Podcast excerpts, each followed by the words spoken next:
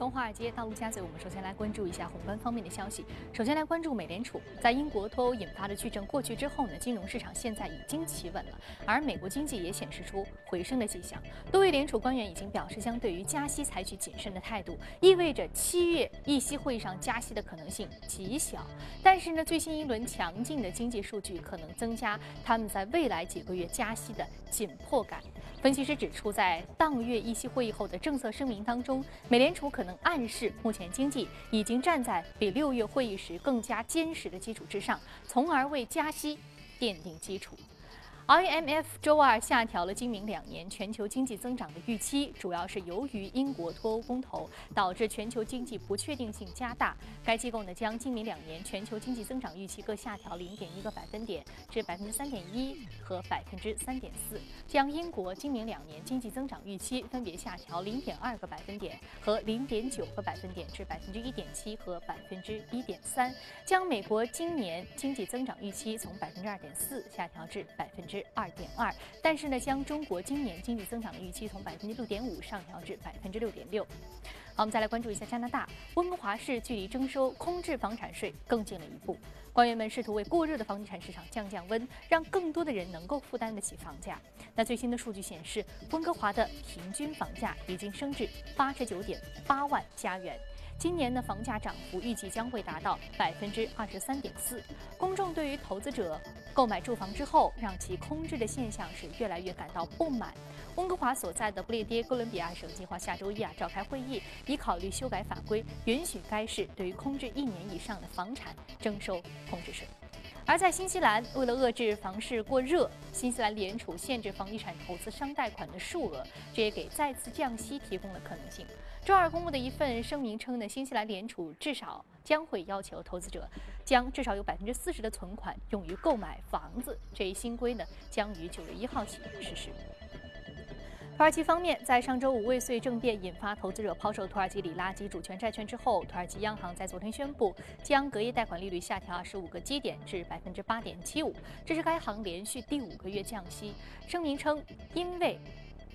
这样一个通货膨胀的一个情况，那目前呢已经啊，因为土耳其政府已经在周一的金融市场开始交易之前出台了流动性的举措来安抚投资者。好，刚刚我们浏览完了宏观方面的消息，我们再来关注一下美股三大指数隔夜的变化情况。我们继续来看呢，美股三大指数隔夜都是。涨跌互现的态势，道琼斯工业指数收盘是高收了百分之零点一四，纳斯达克综合指数跌开百分之零，低收百分之零点三八，标普百指数收盘下跌了百分之零点一四。好，接下来马上关注到的是第一财经驻纽约记者王木在收盘之后给我们发回的报道。强势反弹一周之后，美股周二从新高处盘整回调，三大股指早盘低开，道指最高下跌三十点，午盘后降幅收窄，一度翻绿。受流媒体巨头奈飞新增订阅用户数不及预期，导致股价大跌百分之十四的影响，科技类股领跌大盘。油价回调也导致能源板块表现不佳。美国六月新屋开工数环比增长百分之四点八，创二月以来最高，营建许可数也报上涨。但是四五月份的数据都修正下调，说明房市复苏步伐不容盲目乐观。但是这个数据还是支撑美元汇率升至四个月新高。华尔街日报撰文称，六月以来经济数据利好，可能支撑美联储在九月加息。但是超过半数的市场人士都认为今年是不会加息。在个股方面，高盛二季度营收下滑百分之十三至七十九点三亿美元，但是盈利跳涨百分之七十四至十八点二亿美元，得益于法务费用和运营开支减少，和每股盈利三点七二美元好于市场预期。但是交易收入仅上涨百分之二，小于同业竞争对手的双位数涨幅。股票交易收入下滑百分之十二，投行收入下滑百分之十一。周一股价也下跌百分之一点三，拖累了道指走势。感谢王木给我们带来有关于市场观点的汇总。这里正在直播的从华尔街到陆家嘴，我们马上来聊一聊下半年的投资趋势。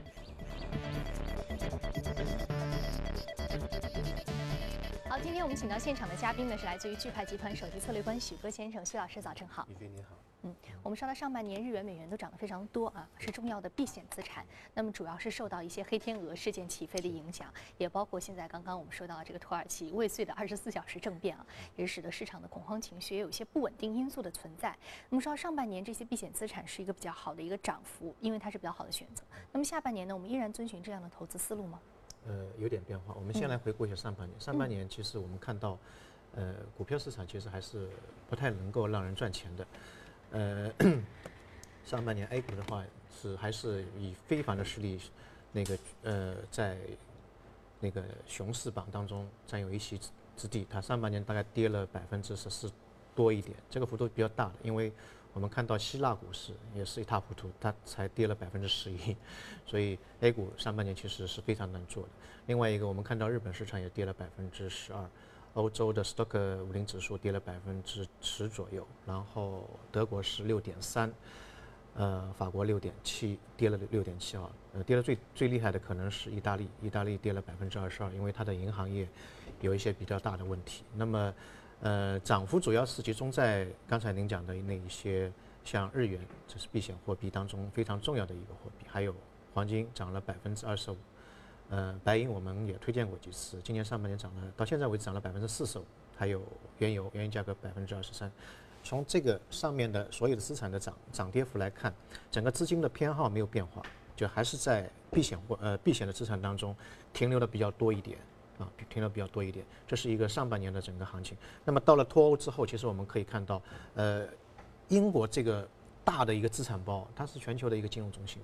它大的资产包突然之间被打散了，很多资金本来是留在英国的，但是因为脱欧事件开始出来，它是两个方向，一个方向就找一个安全屋，那么全世界唯一的一个安全屋就是大家公认的，跟投资美元的思路是一样的，就是美国的股票市场。所以我们最近在节目当中经常可以看到。美股标普也好，那个那个纳指也好，不断的在创一个新高，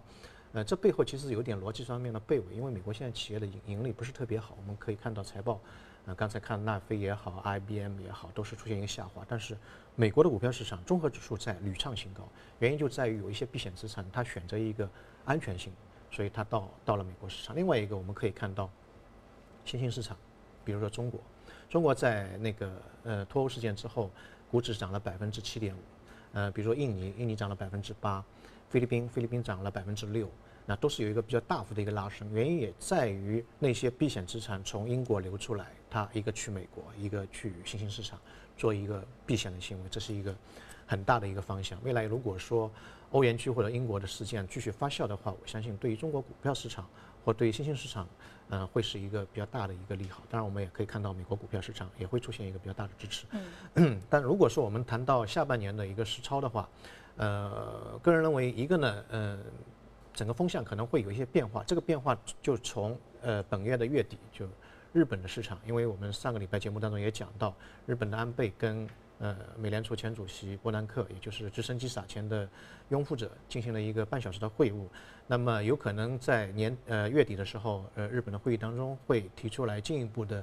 宽松量化啊。那么，这个宽松量化政策出来的话，可能会引发全球的央行的央妈进行一个跟风的行为。像我们可以看到，像马来西亚也在降息，英国对付脱欧的事件也有很多的这个刺激政策出台。呃，包括最近中国的也有一些 MLF 的一个这个量的一个投放，啊，这个一系列东西可能会形成下半年的整个资金的充裕度或者流动性会更加大一点。如果这样的话呢，对于全球的包括是股票市场也好，楼市也好，都会，当然这是一个比较大的一个利好。那么第二个呢，我觉得要关注美国市场。美国市场有两个要素，第一个就是美元到底升息怎么样？现在市场其实没蛮蛮悲观的，就是认为。呃，九月份和十一月份升息的概率是零，到了十二月份升息概率是百分之七点七。今年基本上好像升息的可能性不大，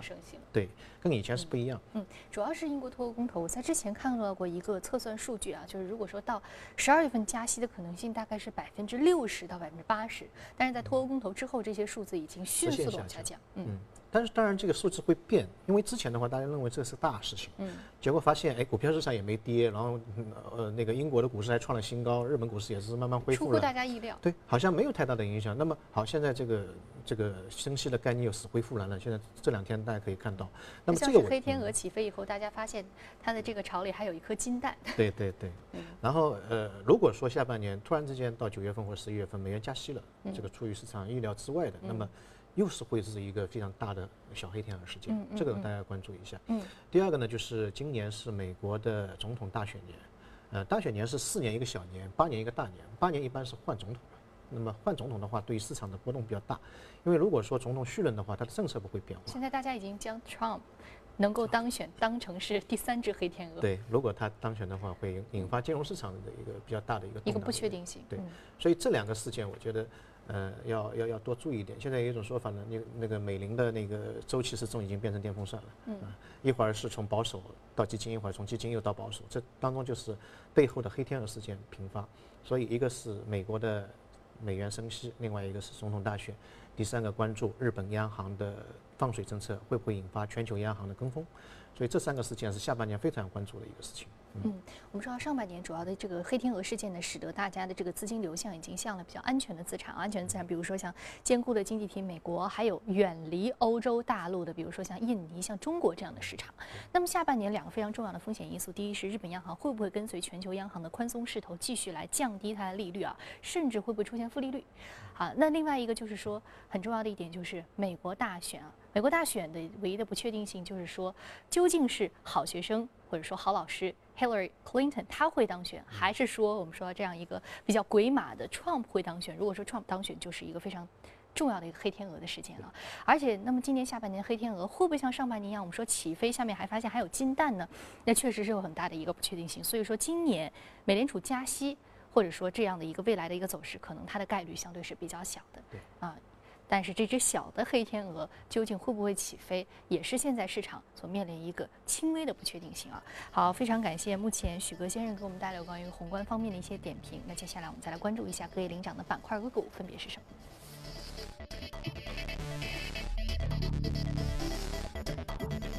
软件系统，还有这个餐饮业、肉产品、酒店业处理系统的板块是上涨的。另外，我们再来看到的是个股方面，个股方面呢，来自于医疗信息服务、系统软件、油气、财产保险、信用服务板块的个股是领涨的。那今天我们要说到的是远程医疗平台的 Teladoc，远程医疗服务上涨幅度百分之九点五三，目前的价格是十七点五八美元每股。隔夜的那个上涨的排行榜我都看了一遍，从第一名一直看到两百名。嗯，其实前面的大概二三十名都是非常小的一些企业，那些市值很大的企业，现在我我感觉到他们有点往上走的力力度不是特别大。包括我们今天选出这个异动异动的那个美美股，也只有百分之九点几的一个一个涨幅。那么这个股票其实我觉得是很值得拿出来讲的，它是全球第一支 IPO 的远程医疗的股票，去年七月份在。呃，美国美国上市当天的股价就是涨了百分之五十七，它是号称七乘二十四个小时在线可以去帮那个病人患者去进行一个诊断的，而且它是经过呃美国的那个国家质量保证委员会认证，所有的医生在那个视频的那一端的医生，包括全科医生、内科医生、儿科医生等等等等一系列都是持持照啊，有有牌照经营的，它的那个服务质量是可以得到保障的。那么它在 IPO 之前，它有一个数据说，美国每一年去看门诊门诊的人数达到十二点五亿，十二点五亿人。那么未来可能有百分之三十三的人通过远程医疗进行一个一一个一个诊断。呃，远程医疗在美国的发展非常快，在中国可能也是同样的情况。原因在于二零一三年的时候，奥巴马总统公布了一个平价医疗法，就把这个医疗的覆盖度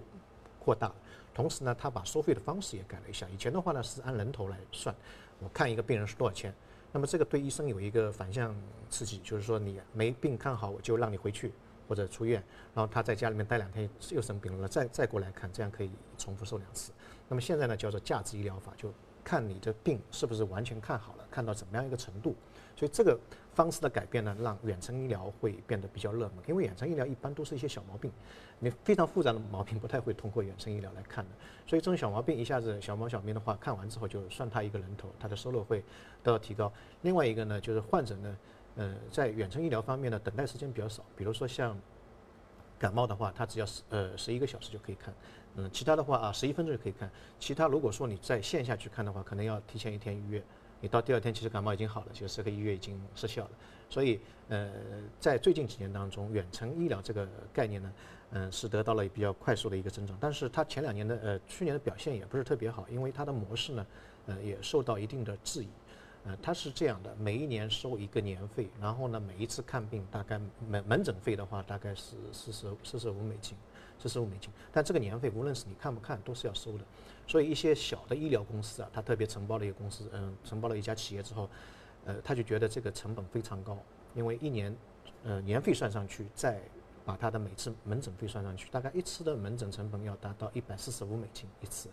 那么。然后整个公司通过远程医疗大概也就百分之三的人，但你这个每一年的年费要交，所以他就觉得有点不合算。所以去年有一家小型的商业公司就退出了这个远程医疗的这家企业的名单当中，所以就形成了一个股价比较大的下跌。这个这样的一个行业其实还是类似于这个搭平台。嗯。它的一个平台，所以说这个平台上面其实还是有会有很多的这样的一个呃烧钱的这样一个动作。是，嗯，所以说搭平台都是我们说财大气粗，或者说投资人觉得我我们可以烧钱，然后搭一个平台做这个市场，然后将其他竞争对手挤掉。所以这样的一个思路，即便是在远程医疗行业，它其实还是一样的这个经营。所以说它可能本身行业上面的一些洗牌的逻辑也是比较相似的。对。嗯，但是我们看到这个行业呢，本身的这个需求端也在。那更重要的是，它也是独此一家，最早开始研发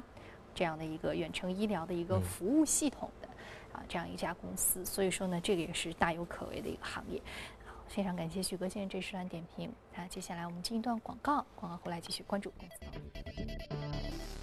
好，欢迎回来，这里是正在直播的从华尔街到陆家嘴。接下来我们来关注一组重要的公司资讯。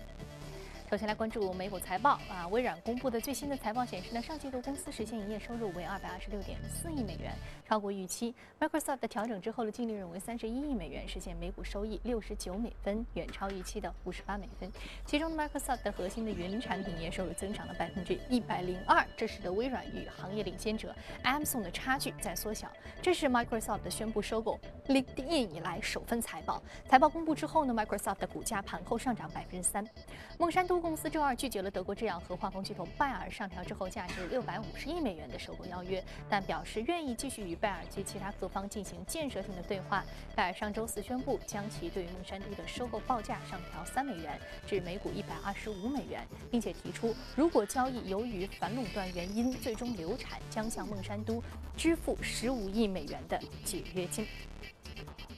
股神巴菲特旗下的伯克夏哈撒韦公司宣布同意收购医疗责任互助保险公司，后者呢是纽约最大的医疗责任保险机构，旨在保护医生免受医疗事故的诉讼。上述交易还需要监管机构的批准，预计将会在2017年第三季度完成。保险业务一直都是伯克夏哈撒韦的核心业务，其可观的保费收入能够使得巴菲特在公司支付保险赔款之前，利用这些资金来进行再投资。欧盟委员会周二对于戴勒姆、沃尔沃、雷诺等几家卡车制造商开出创纪录的二十九点三亿欧元的罚单，因为他们在长达十四年的时间里合谋操纵卡车价格，并且推迟采用更清洁的发动机排放技术。周二，标准普尔将德意志银行的评级展望下调至负面，称其运营环境颇具挑战，可能会影响战略执行。标普维持德银三 B 加的评级不变。那此前呢，国际货币基金组织称德银是全球系统性风险最大的贡献者。德银美国子公司没有能够通过美联储的压力测试，德银的股价表现惨不忍睹。仅今年上半年，股价就已经再次腰斩。在英国宣布退欧公投结果后，仅两周内就狂跌了百分之二十七，创出了历史新低。好，刚刚我们浏览完了全球公司动态之后呢，我们再回到资本市场和嘉宾聊一聊值得关注的板块和个股分别是什么。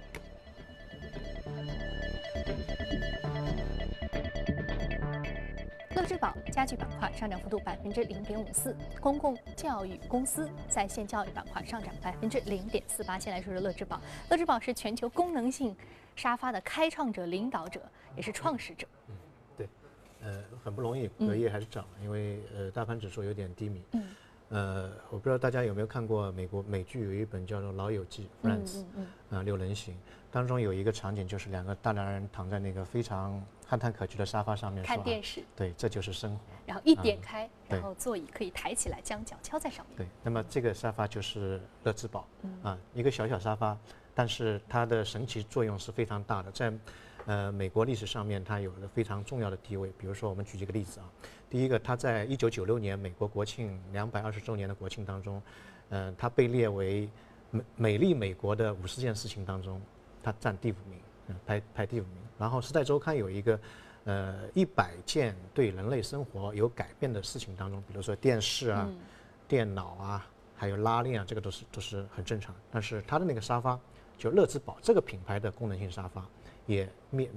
名字列在这个里面。还有一个呢，它被美国的脊椎嗯这个科学委员会列为世界上对于腰部和背部支撑最为完美的一款沙发。啊，它在这个功能性沙发，功能性沙发就是它提供多功能，根据你的人人的这个体型或者脊椎的一个性状，进行一个手动或者电动的调控。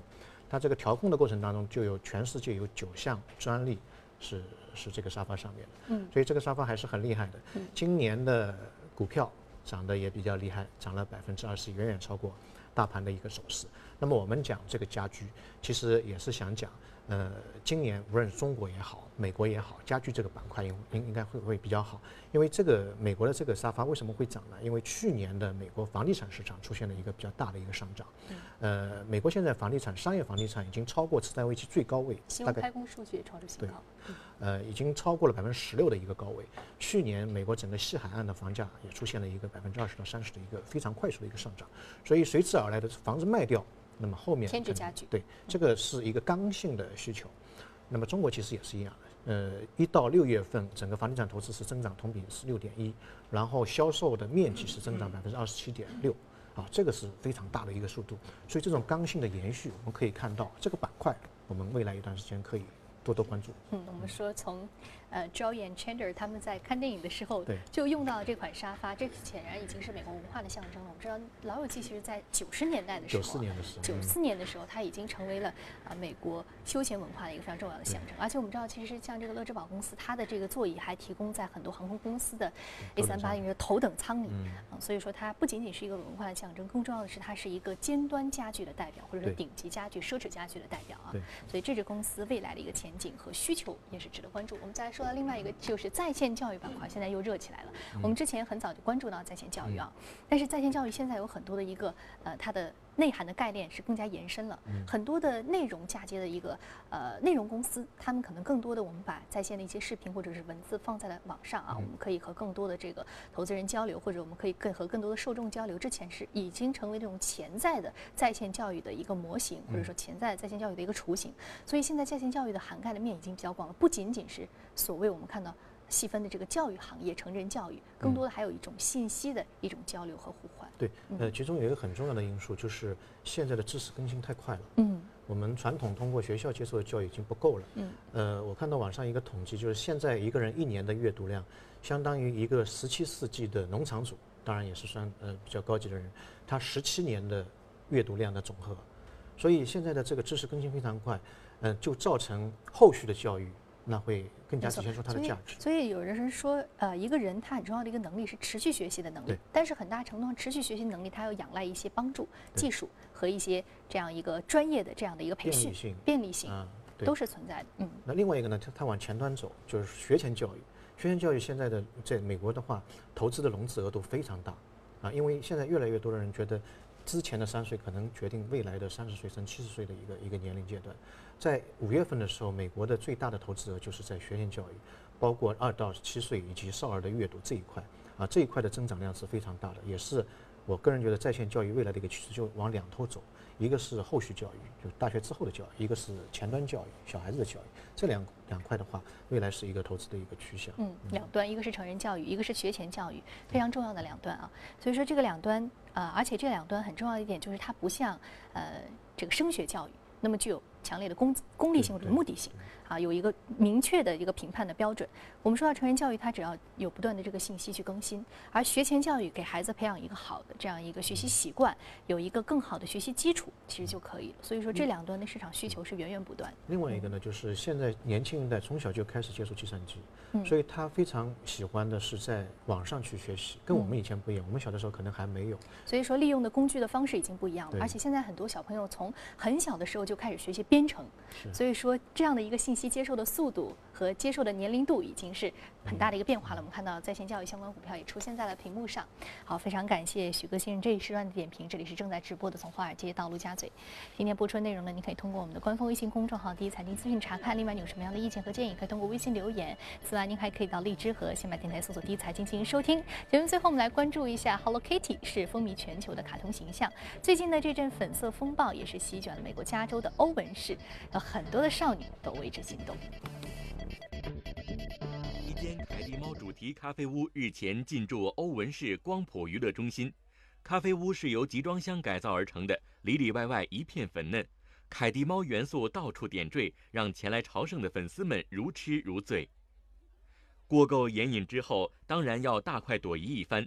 咖啡屋提供各种颜值超高的甜品和饮料，让外貌协会的吃货们不能自拔。Oh, we've been waiting for a year for this. We've been following it on Facebook. I've been a fan since I've been five years old,